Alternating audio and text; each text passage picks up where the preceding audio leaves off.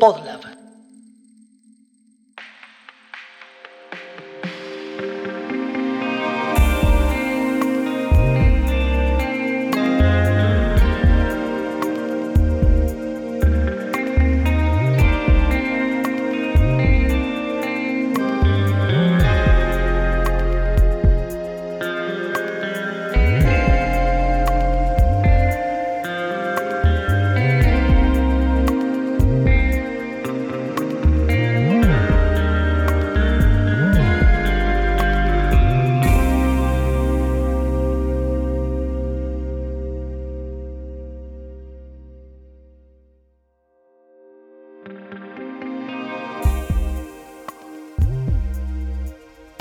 Bienvenidos a la segunda temporada de Familia Tipo, el podcast del colectivo de diseñadores Letter Mafia. Hoy les traemos el lado B de nuestra charla con Sure, representados por Diego y Agus.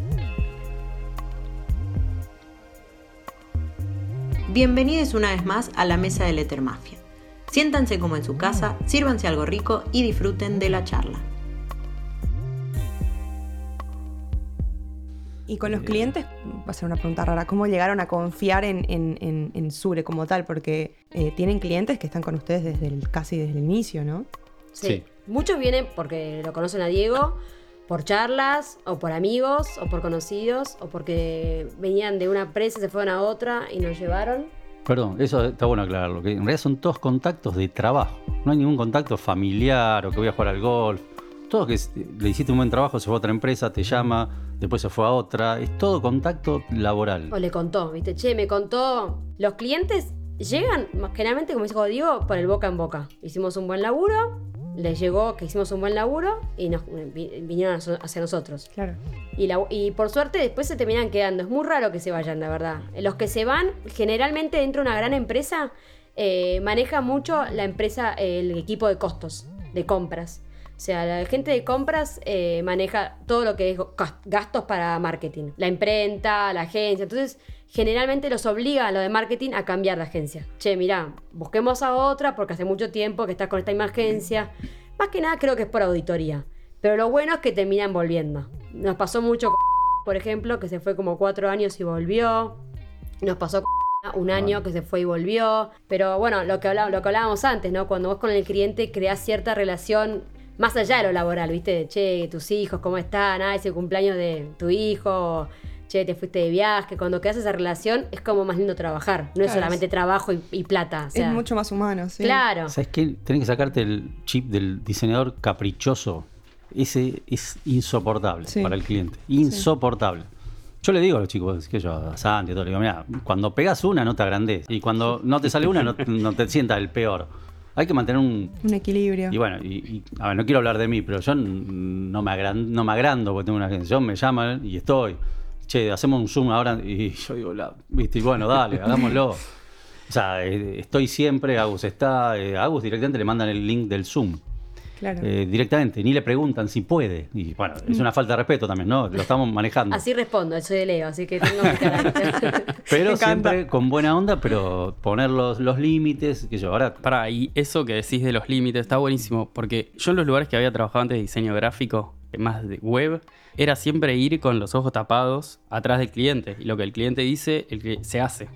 Y en Sure no, no, pará, paremos la pelota, esto así no sale, esto no se imprime, che, lo imprimieron mal, che, volvemos a hacer, ¿por qué no proponemos una idea distinta? Por más que el cliente pida. Eso de, la, de proponer, súper propositivo y súper curioso, está muy bueno. Hay veces que uno tiene más tiempo y menos tiempo, lógicamente, pero Hay, estructuras que te permiten... ¿Sabes qué fue eso, Santi? ¿Sabes qué fue? Una frase de Alan Fletcher que yo escuché hace 10 años, cuando venía ya quemado, estaba más con el contador que con la creatividad. entonces, cuando dije volvamos a la esencia del diseño, a la ilustración, una, frase de Alan Fletcher que dice que el diseño no, que, no es lo que, el, lo que el cliente esperaría ver, sino lo que nunca imaginó que quería.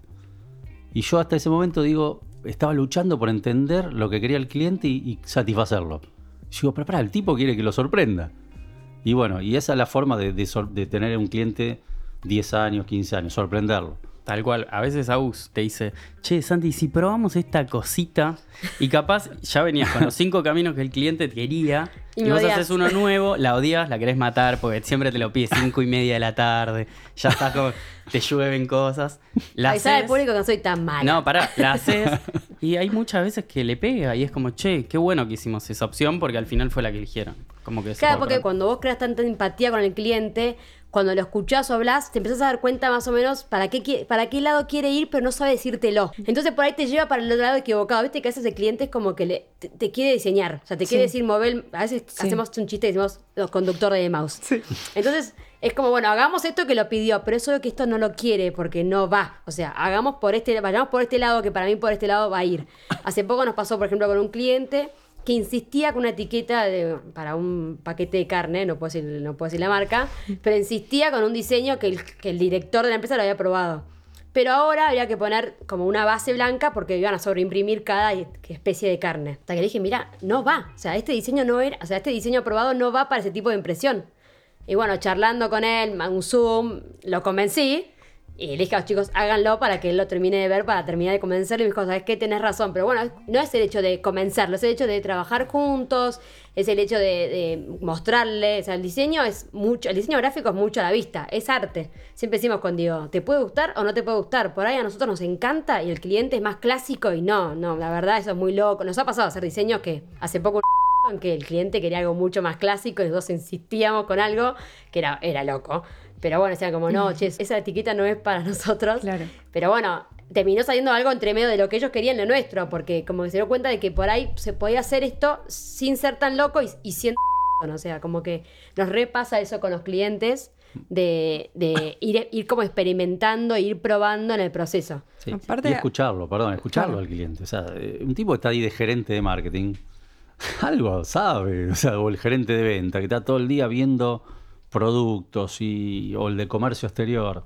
Entonces escuchalo, ¿no? Es lo primero que te dice, no, no, no estoy de acuerdo. No, escuchalo porque podés aprender. Nos pasó con miles. Ustedes tienen igual doble cliente, ¿no? Siempre. Eh, eso también me impresiona, no sé si se impresiona la palabra, pero ustedes al final, si bien diseñan para el cliente, no sé, Arcor o Habana, en realidad están diseñando para el, el cliente de su cliente. Exacto, la gente. Obvio, vos diseñás para la gente. Claro. Sí. Entonces, muchas veces eh, yo creo que dentro de las soluciones que ustedes proponen y esto de por ahí el cliente como tal, o sea, el cliente de ustedes, el primero, digamos, como está tan metido, por ahí no lo ve, y ustedes que están desde afuera, que son diseñadores, que tienen nada, como toda una trayectoria, pueden ver un poquito más allá y capaz es eso Y también. no solo eso, el nuestro, nuestro cliente no es el cliente que nos pide el trabajo, sino que es el resto de los equipos de marketing de esa misma empresa. Nos ha pasado a hacer un trabajo para una persona que nos conoció y dijimos, tipo, si la rompemos con esta persona, ya hay un montón de marcas ahí adentro. O sea, tenemos que pegarla para entrar al resto de los mini clientes dentro de la empresa. O sea, nos repasa, o hace poco nos pasó, ¿te acordás? Eh,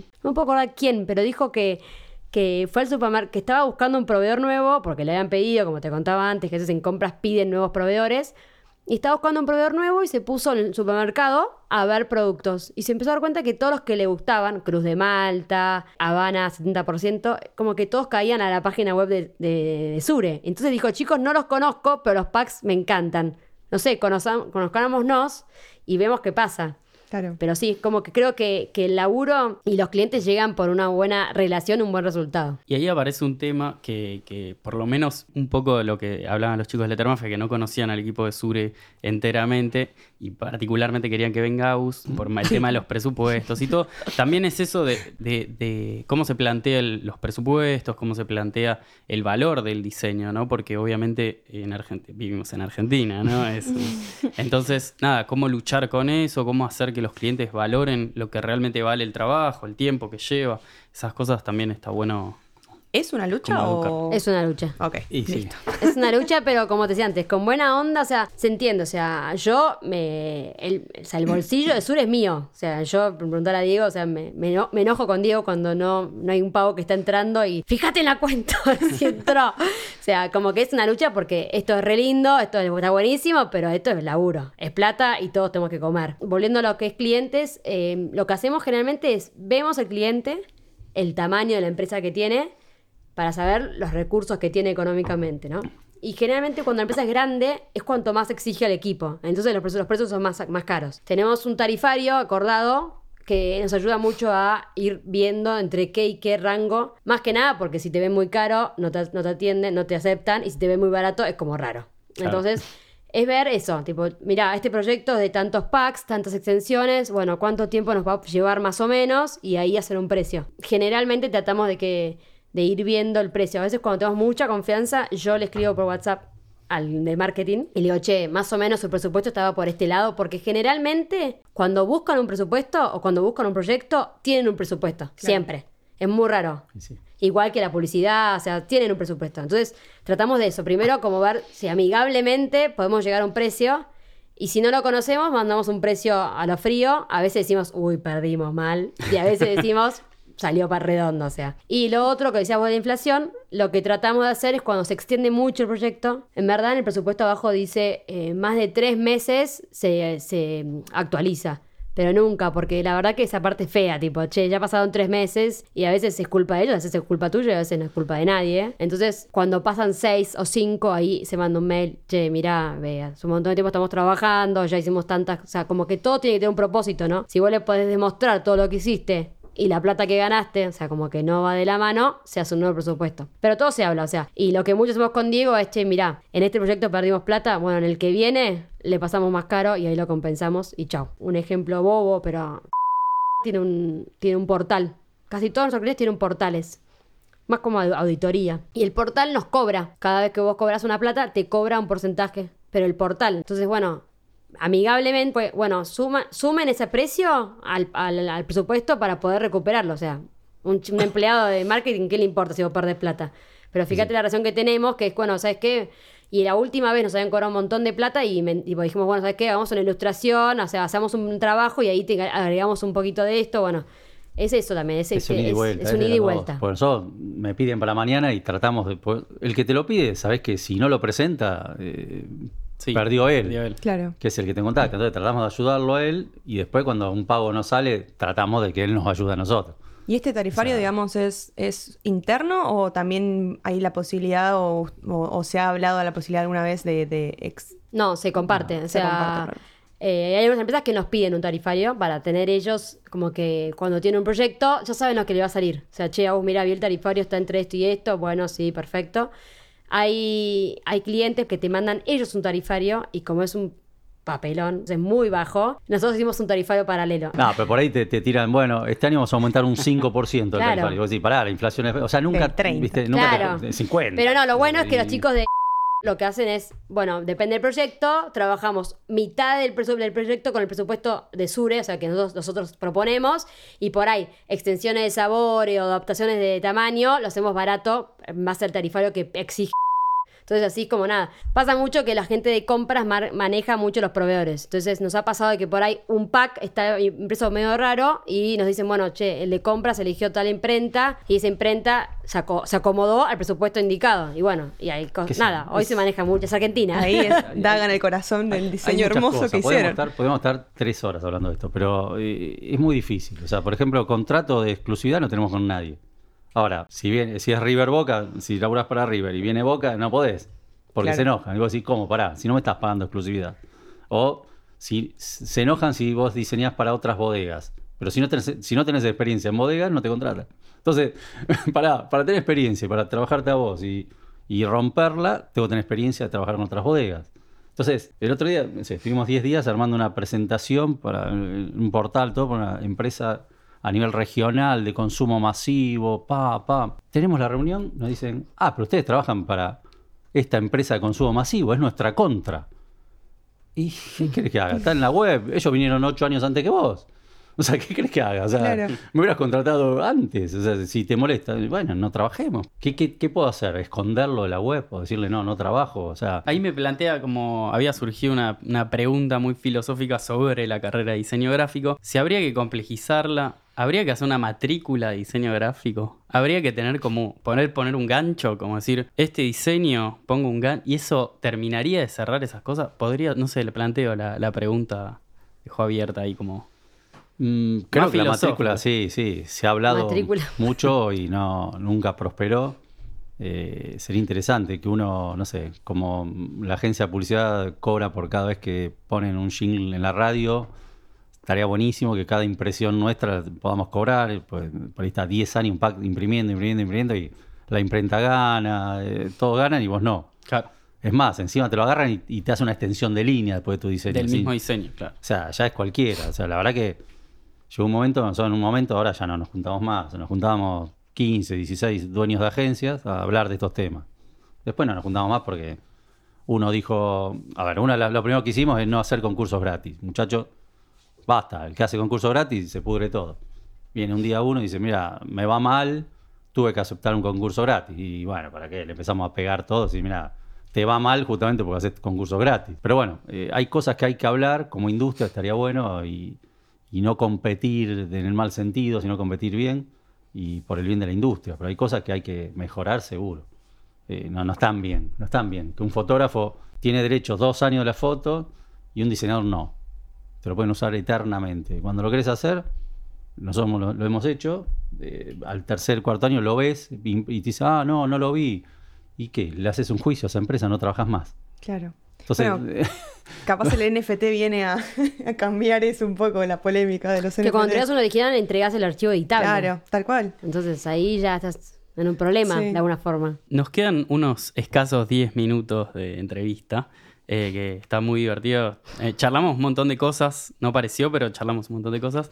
Y acá nuestro amado productor quiere meter un- una preguntilla que tenía ahí en carpeta. un poco los escuchaba afuera y me parece un poco que el diferencial de Sure tiene que ver con una cuestión. Primero pensaba en el concepto de familia, ¿no? que ustedes lo, lo estuvieron mencionando bastante. Pero después apareció el tema de la escuela y me parece que ese es un poco más fuerte, porque ustedes forman una familia a través de esta cuestión de enseñar un poco también. Obvio que hay eh, una, mm, o sea, todos obtienen un beneficio ahí. Ustedes forman, eh, consiguen diseñadores que además cumplen con estas cuestiones muy específicas que ustedes necesitan para sus productos, pero también hay un riesgo, ¿no? Pensamos en una familia eh, joven, adolescente Santiago, de golpe me quiero ir a otro, a otro continente a probar suerte. Mira, si yo hago todo los lo que hice los libros, no, no hago nada.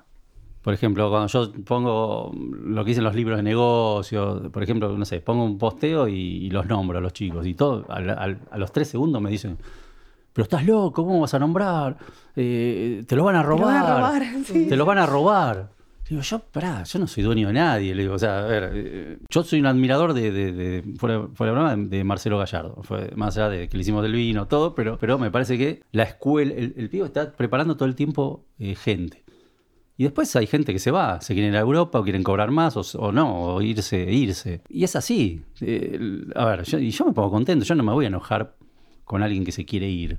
Porque quiere crecer o quiere estar más tranquilo, quiere hacer su propia vida, qué sé yo. O sea, es más, con muchos de los que se van, seguimos Agustín, trabajando. ejemplo. Y seguimos trabajando. O sea, Y hay otra historia ahí, no sé si nos da el tiempo, pero Martín que se fue a vivir a Dinamarca y volvió. No, Martincho no, fue distinta. Martincho se, fue- se abrió solo con unos compañeros a hacer originales. Eran como una agencia de hacer originales, nada más.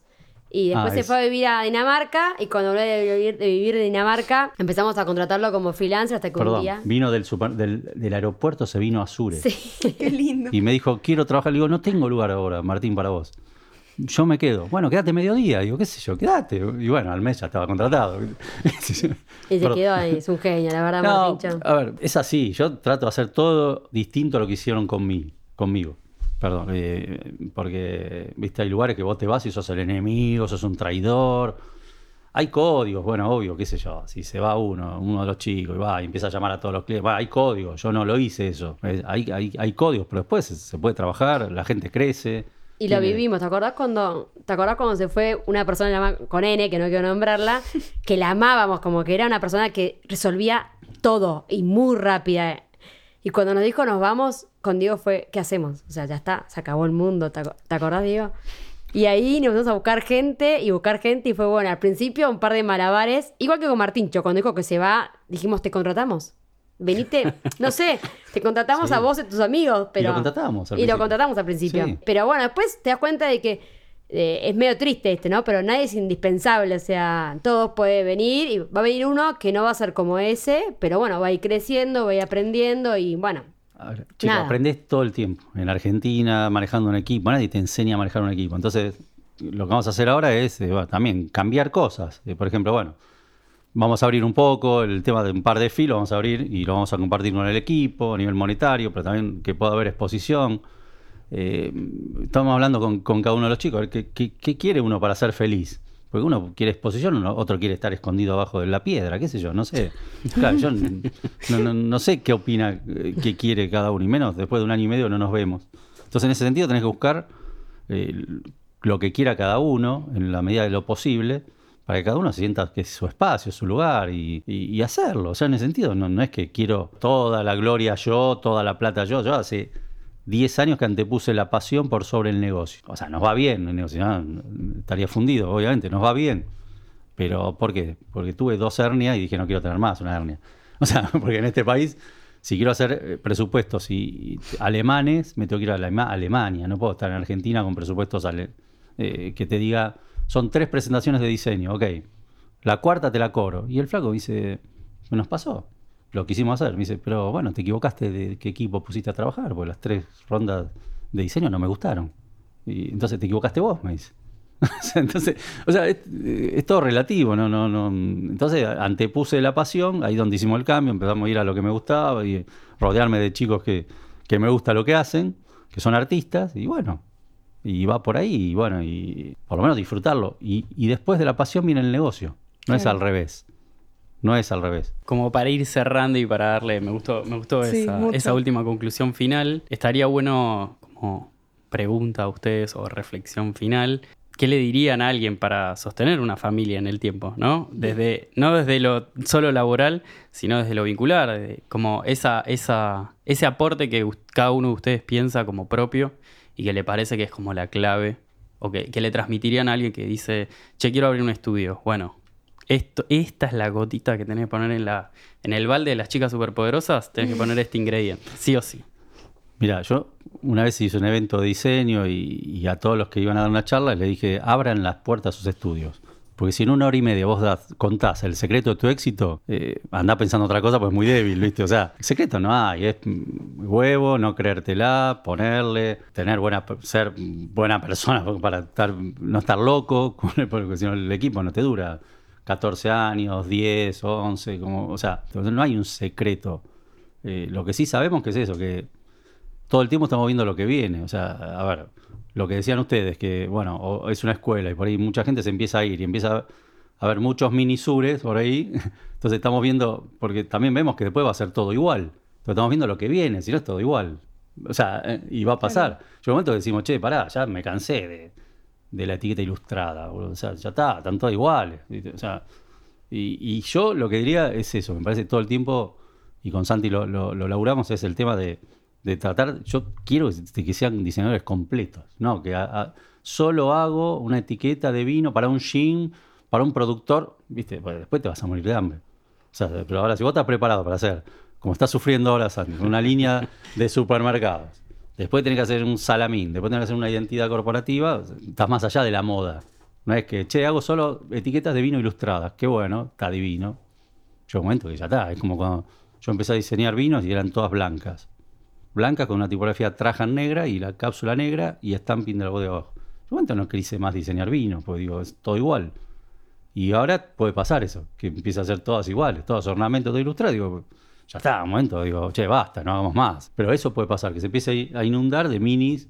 Yo le digo, bueno, pero mm, es un error, porque son modas. Yo Y creo eso- que lo que daría de, de- de consejo, que además de pensar en lo comercial, o sea, en, en eh, lo único que pensar en conseguir plata, viste que hay gente que se abrís un estudio y te desesperás porque no entra plata o porque no llegas a fin de mes, que a todo el mundo le pasa, incluso en la familia verdadera, no solo en la familia laboral, es pensar cómo hacer la- el día a día más ameno. Si vos tenés una buena onda, si en el equipo hay buena onda, si los laburos son lindos, si te llevas bien con los clientes, si todo, si cada día está bueno, es más fácil. O sea, llegás a fin de mes con buena onda. Por ahí con cero pesos, pero con buena onda. Entonces, yo creo que siempre hay que estar viendo eso, ¿no? Porque si vos estás sol- solamente pensando en lo económico, siempre, como una gran frase que siempre me dice a mí, no, no, es mejor el que más tiene, sino el que menos necesita. Y a veces tenés un montón de, de- de amigos, un montón de buena onda y ya está. O sea, y lo que te falta, y bueno, ya lo vas a conseguir.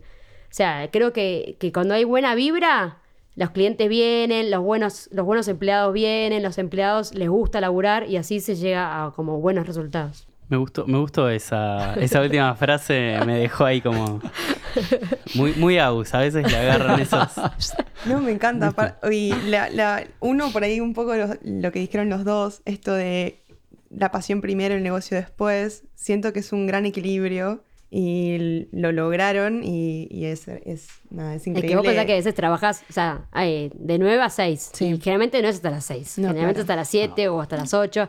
Y si no te gusta lo que haces, estás en un grave problema. Sí. O sea, entonces, qué más lindo que hacer lo que te gusta hacer, no hacer lo que necesitas hacer. Sí, pero me gusta mucho que ustedes eh, pasaron más allá del romanticismo, de así trabajar lo que te gusta. Es como que tienen pasión, pero con los pies en la tierra. Y creo que es lo Es que, necesitamos. La, la primera reunión estamos nosotros y hablamos de negocio con el cliente, no hablamos de. O sea, hablamos, veamos el brief, veamos ventas, a ver quién, quién es tu competidor. Después a- a- al equipo de diseño le llega más pulido, porque hasta le hacemos el brand safari. A veces. llega lo lindo.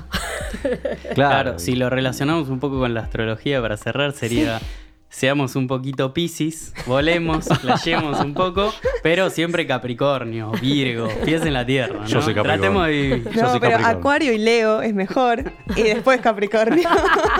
No, Capricornio, la cabra capricorniana que va, va, va. Gracias, un placer. No, Muchas gracias. Gracias, chicos. Hasta acá la charla con Diego y Agus. La semana que viene tenemos el anteúltimo episodio. Ay, se me pianta un lagrimón. Arre.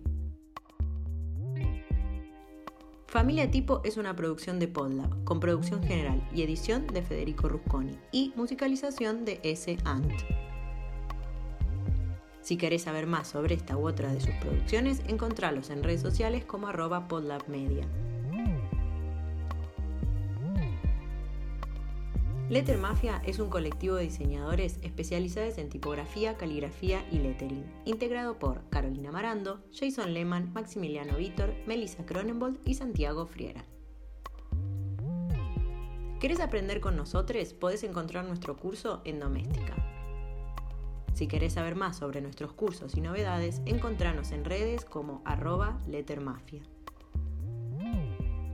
Por último, agradecemos a Radio en Casa, el lugar para grabar tu podcast. Encontrá más información en sus redes como arroba Radio en Casa